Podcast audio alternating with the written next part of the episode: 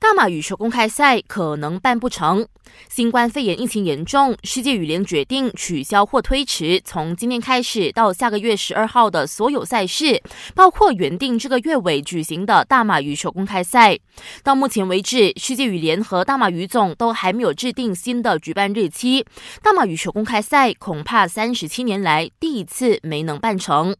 全英羽球公开赛在疫情肆虐之下落幕，丹麦人安塞龙以二十一比十三、二十一比十四勇挫中华台北的周天成，首度称霸全英赛之余，也为丹麦摘下阔别二十一年的男单桂冠。女单方面，中华台北次号种子戴资颖两局战胜中国头号种子陈雨菲，第三度捧杯。走下领奖台之后，戴资颖戴上口罩，拒绝接受访问，自身防疫工作做到十足。毕竟感染新冠肺炎的运动员一个接一个，好像 NBA 再有球员染病，这一次是活塞前锋 Kristen Wood，他是继爵士的 Rudy Gobert 和 Donovan Mitchell 之后第三位确诊的 NBA 球员。